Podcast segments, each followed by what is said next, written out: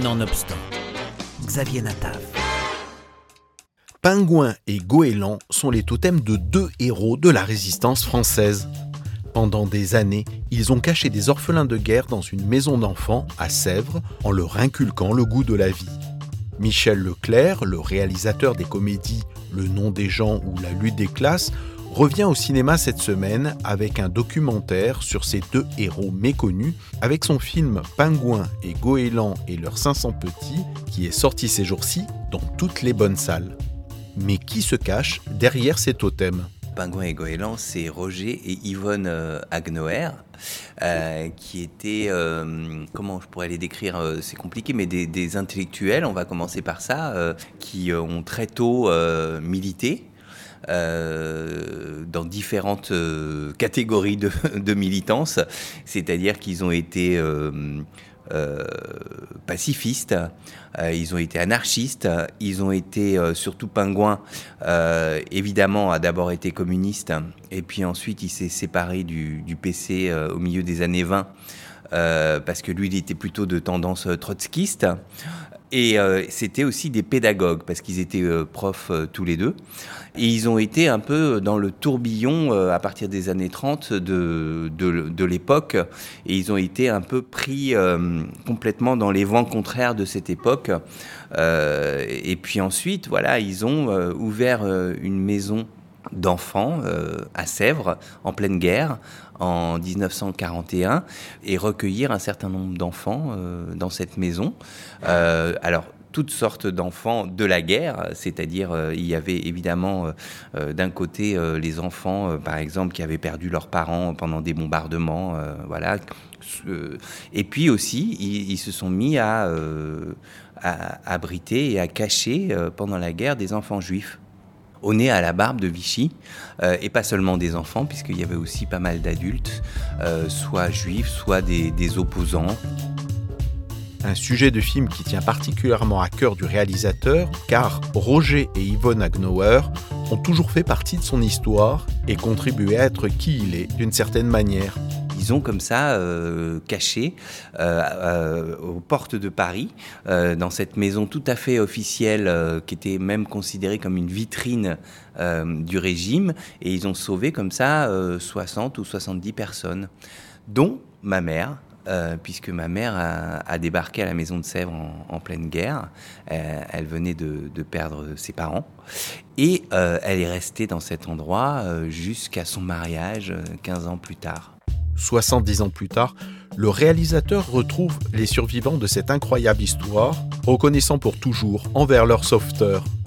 Pourtant, le cinéaste reste fidèle à lui-même et décide de ne pas faire un documentaire classique, mais opte plutôt pour une forme décomplexée, presque irrévérencieuse, mêlant images d'archives, petites vidéos en format téléphone et en incluant même des passages animés.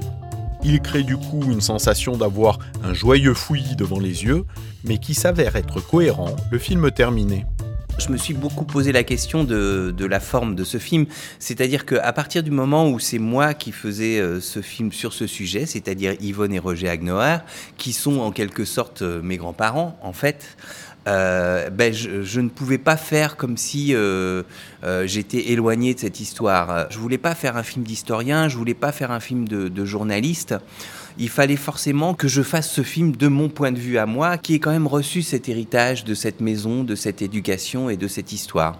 Je me suis dit que ce film, je devais le faire à la première personne je me suis dit aussi qu'il fallait que ça soit un film qui soit à leur image, euh, c'est-à-dire si possible un film créatif, c'est possible un film qui soit tourné vers euh, vers la vie, vers la curiosité, euh, un film où si possible il y ait de l'humour, où je sais bien que je traite de sujets parfois très graves, voire très dramatiques, mais je mais je voulais vraiment que le film soit à leur image, c'est-à-dire que justement que ça soit un, un objet de créativité. C'est pour ça que le récit passe souvent par des chemins de traverse.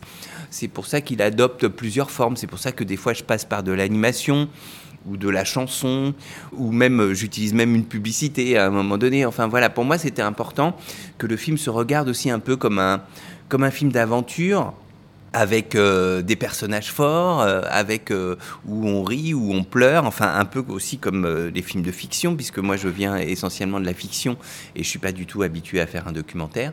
En tout cas, voilà, je, je voulais que ça soit un film où finalement on sorte de ce film plutôt plus regaillardi que plombé. Un bel hommage en tout cas, et toute une réflexion sur la manière de devenir soi-même, alimentée par les actes de Pingouin et Goéland, qui ont transmis aux enfants l'idée d'aller toujours de l'avant et de savoir quand il le faut mettre le passé de côté. Ma mère ne voulait pas parler de, ses parents, euh, qu'elle a perdus quand elle avait 8 ans, euh, et de toute sa vie, elle n'en a, a jamais parlé. Par contre, euh, ma mère euh, a toujours parlé de la maison de Sèvres et de, de Pingouin et Goéland. Et ma mère, donc, euh, avait constitué à cet endroit, quand elle est arrivée début 44, un groupe de, copines à la vie, à la mort. C'est-à-dire qu'elle a, rencontré ses, ses sœurs, en gros. Elle s'est créée une nouvelle famille en en oubliant, alors je ne dis pas qu'elle a oublié ses parents, c'est pas du tout ce que je veux dire, mais en tout cas en se construisant cette nouvelle identité dans le silence de ce qui lui était arrivé. Euh, et donc ça c'est l'histoire de ma mère et de beaucoup de ses, de beaucoup de enfants, juifs ou pas juifs d'ailleurs, euh, qui se sont construits dans l'oubli de, pas seulement de leurs origines, mais de leur histoire. Et euh, évidemment, euh, ça pour moi, c'est un, sujet de questionnement très intéressant par rapport à l'époque actuelle, je trouve. Parce qu'en racontant cette histoire, ben, je, constate euh, que, ces, femmes, pour la plupart ces femmes, se, sont pas construites sur, la parole. Voilà. donc il y, a tout un, thème dans le film sur cette espèce de de mantra d'aujourd'hui qui dit que la parole forcément euh, libère et que quand on a été traumatisé, quel que soit le traumatisme, il faut qu'on en parle pour le surmonter. Euh, et euh, ces femmes-là sont un peu le contre-exemple. Pingouin et Goéland et leurs 500 petits est un documentaire de Michel Leclerc en salle actuellement.